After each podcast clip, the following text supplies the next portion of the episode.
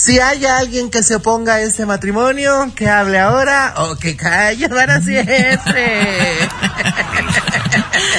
Esta es, una, una frase muy común eh, a la hora de realizarse una unión entre dos o más personas, que ahora ya se usa mucho. Ay, qué padre, los besos de tres, se antoja ya que llegue el fin de semana. Wendy.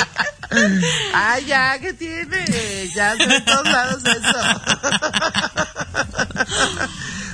Oigan, pero imagínense que se llegue la exnovia, el exnovio, un familiar, un primo, pero que quien se oponga y levante la mano sea ni nada más ni nada menos que tu suegra, ya está en eso. sí, porque realmente si te casas con alguien, no solamente te casas con esa persona, te casas con toda su familia y con todo su círculo, desafortunadamente.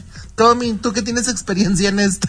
Fíjate que, que, justamente de lo que vamos a hablar es, es importante para quien no sepa, pues yo me dedico a, hacer bodas. Soy el equivalente a los países nuestros a un juez de registro civil, ¿no?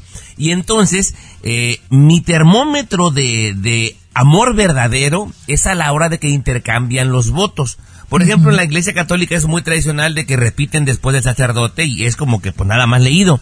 Pero en, en, en, las eh, bodas por fuera, que son más, este, ¿cuál es la palabra?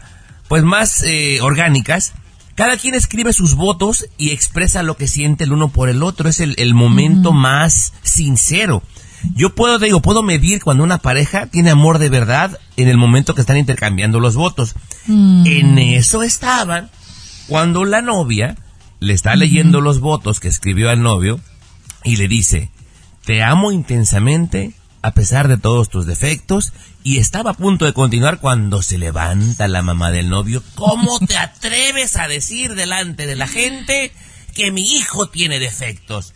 Que tú no tienes defectos y que se arma la de Dios es padre en la boda, muchachas. Ay, suegra tóxica.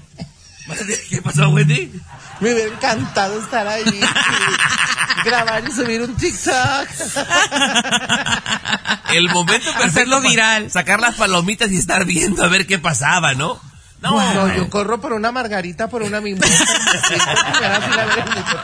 a mí esas escenas me llegan a fascinar. Antes me incomodaban, ahora las disfruto.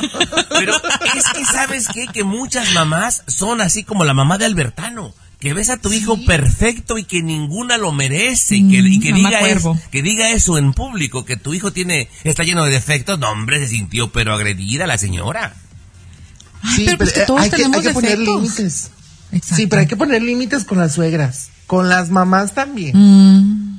Pero, por ejemplo, ahí en ese momento, tú como hijo, ¿qué haces? Amá, cállese los hijos, ¿qué, ¿qué vas a decir? También, ¿qué haces, no? Mira, yo, yo me hubiera parado me hubiera acercado con mi mamá, le doy un beso a la frente, una palmadita en el hombro y le digo, siéntate, ahorita platicamos. Ah. Bueno, yo como madre de, de, hijo, el único hijo que tengo, que yo sí soy mamá cuervo, para mí es el hijo más hermoso, precioso, adorable, tierno que hay en el mundo, pero... Hay todo eso. sí, y más, y soporten. ¿Quién vende malo? O sea, si, si él llegara ahí al altar y una, su, su mujer, que va a ser su mujer, dice cosas así, o sea, lógico que tal vez no me va a gustar, pero jamás haría un escándalo así, o sea, no, no está en mí, apenas de que traigo unas cuantas margaritas, como dice güey, encima de mí, pero, pero ni así, no, imagínate avergonzar a mi único hijo en la vida, no, no, no, no, no, no, eso se me hace.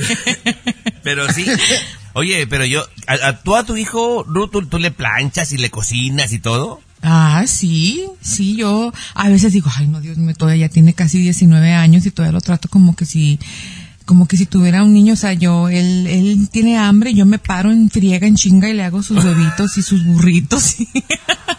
Oye, decía una vecina, mientras que mi hijo tenga madre, no le hace falta mujer. Exactamente, así es. Pero fíjate lo que, lo que hablábamos el otro día, donde le toque una que no sepa ni cocinar, ni planchar, ni lavar. Mm por eso yo le digo que tienen que aprender a Tommy. Yo le digo, ven, ven, ven, hazte para acá, le dije, porque uno tú no puedes depender de una mujer. Así es que así se hace así, así se hace allá. Y fíjate que él no se muere de hambre, gracias a Dios. Si no estoy en casa, él, un sándwich frío, pero come.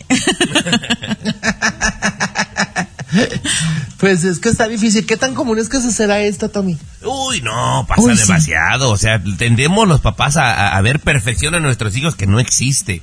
Y entonces cualquier cosita que le hacen a tu hijo, por mínima que sea, no hombre, cállate, le jalas la cola al tigre. Que no te toquen a los chamacos. Sí, sí, sí.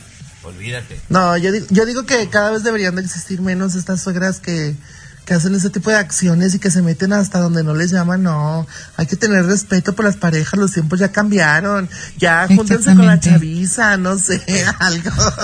Oye, está como esta, esta parejita, ¿no? Que andaban por el bosque y había un pantano, ¿no? Y que le dice el yerno a la suegra, ¿suegra no se va a meter? No, mijo, ¿cómo crees? Pues en todo se mete, ¿verdad?